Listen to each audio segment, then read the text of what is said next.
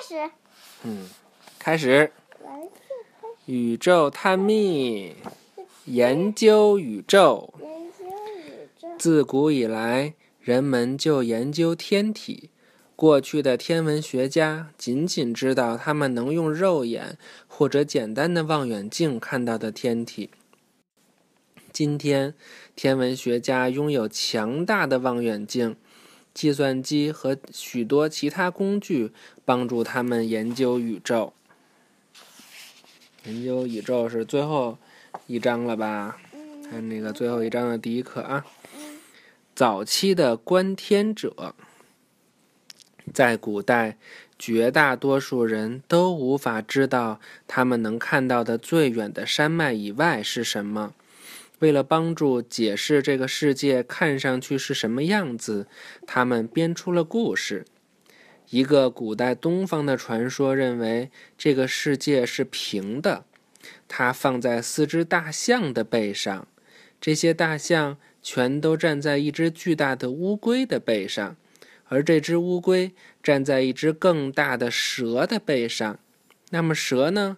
它漂浮在无边的海洋的表面。无边就是看不到边 这个神话是不是很有意思啊？平的，世界是平的，然后四只大象、一只乌龟、一只更大的蛇在海面上，有意思吧？嗯。在一二三四，四条腿吗。嗯这边挡住了，看不见了。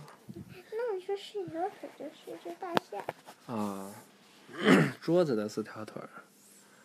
在古印度，人们相信地球是一个被海洋包围的扁平的碟子，大地之上的一层容纳着云，云之上的天空形成了另外一层，天体乘着马拉的战车在天空中运动。马拉就是马拉着的战车，一个圆顶形状的壳保护着所有的这三层。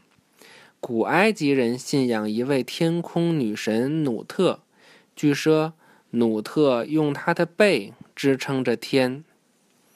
对于那些生活在炎热沙漠中的古代纳瓦霍人，彩虹是一位神，天空是看守他们的父亲。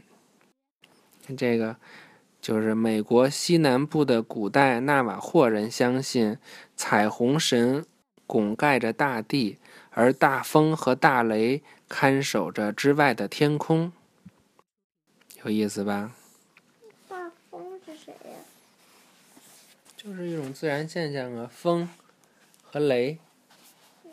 预习下一课了啊，在太阳周围。